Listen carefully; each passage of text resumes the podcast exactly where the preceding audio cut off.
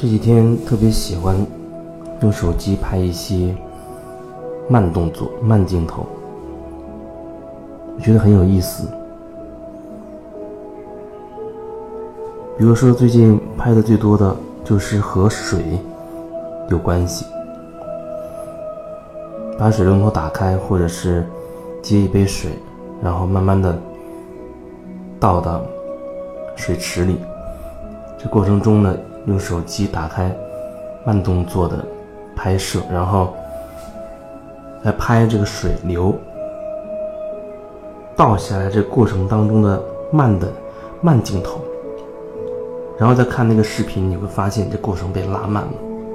非常有意思。平时我们倒一杯水，或者看到水龙头打开水，它一下子就会啊流到水池水池里面，好像就是这个过程。但是当你用慢动作去看的时候，你发现你有机会可以看到那个水是怎么样缓慢的，一点一点的。从空中，啊，一点一点的掉到水池的底下，包括那个水滴砸到水池的底部，然后溅起那个水花，那个过程，这是平时我们的眼睛观察不到的。但是通过这个慢，这个慢动作，放慢了这个过程，拉长了这个时间，你就有机会可以清楚的看到这个过程。一滴水从空中慢慢慢慢的掉下来。你会发现，那个水虽然它还是球形的，但是它也已经开始轻微的抖动了。它保持球形的形状，但同时它又开始在抖动。然后呢，慢慢的从空中掉下来，坠落，然后砸在了这个水池的底部。如果水池底下有一层水的话，这水滴会把这个水面砸的。漾开一层，然后这滴水好像就会变成被砸扁，变成一个平面的类似圆形的形状扩散出去，同时还会溅起，在这个圆形的四周啊，会溅起很多更细的、更小的水滴溅出来，然后你会发现砸出的这个平面慢慢的。开始聚拢回来，然后又恢复了这个开始水池底下的那层水的那个那个状态。一滴水好像就和下面的池子里的这些水就合在一起了，你分辨不出来了，就是这样一个过程。然后还有其他的，可以把水倒下去，你可以看到那个水水流它也变慢了，好像是一股一股的涌出来，慢慢的掉落下来。你也可以拍其他的东西，比如你拍一个人长期走过来，或者你拍移动的物体、移动的手，你都可以在看视频的时候可以观察到他的慢动作。看这些慢动作，我觉得对我有很大的启发，让我感受到。正好最近也正在和一些人网络上面对面的聊到，这世界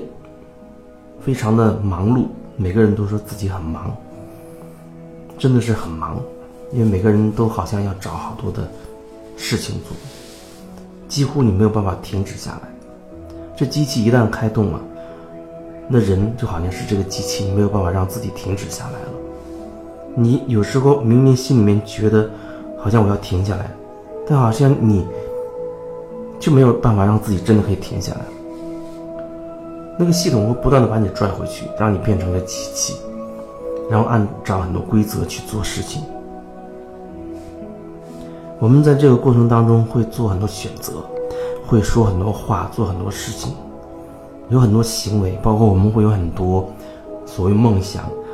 啊，目标我们要去实现，在实现的过程当中，我们会一步一步、一步一步的做很多事情。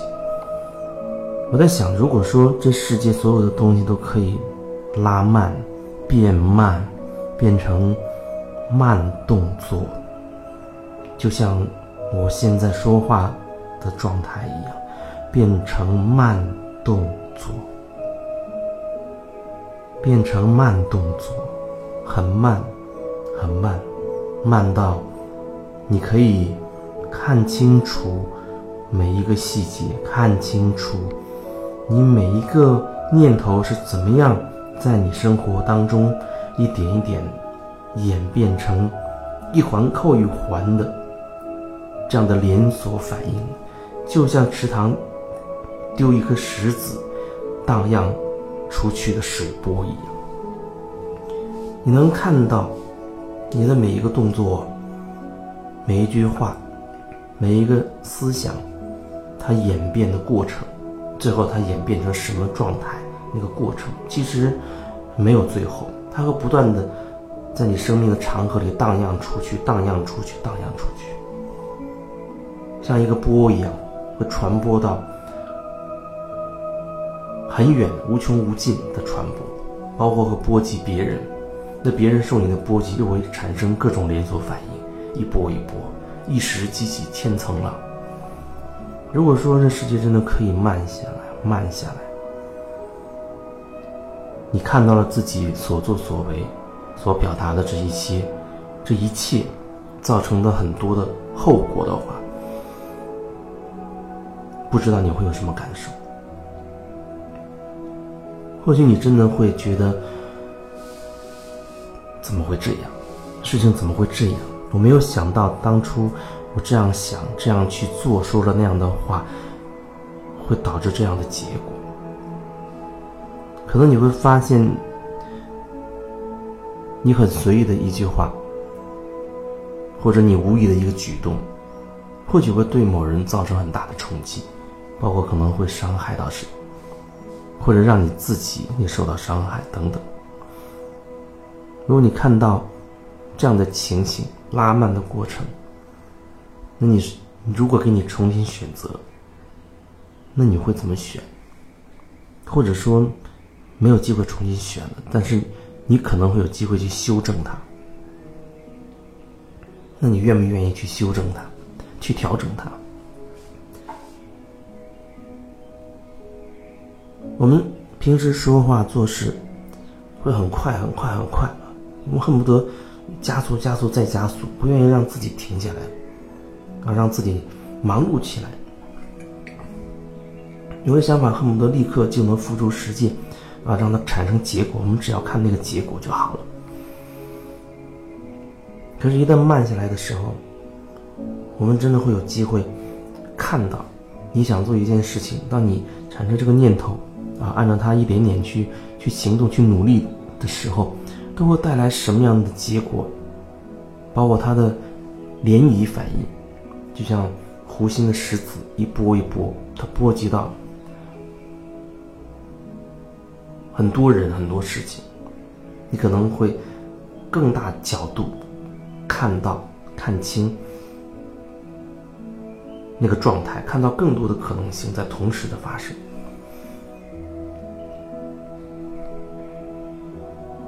我们平时真的太快了，太快了。你让自己慢下来，或许你真的有机会可以看清自己。也许你说的这句话，其实并不是你真心想说的；也许你做的这件事，其实你也并不是真的想要去做。可是你说了，你做了，它自然会产生一些结果、一些后果，而那些。结果后果又不是你真的想看到的，不是你想要的。如果可以慢一点，是不是我们就有机会可以及时的调整自己了？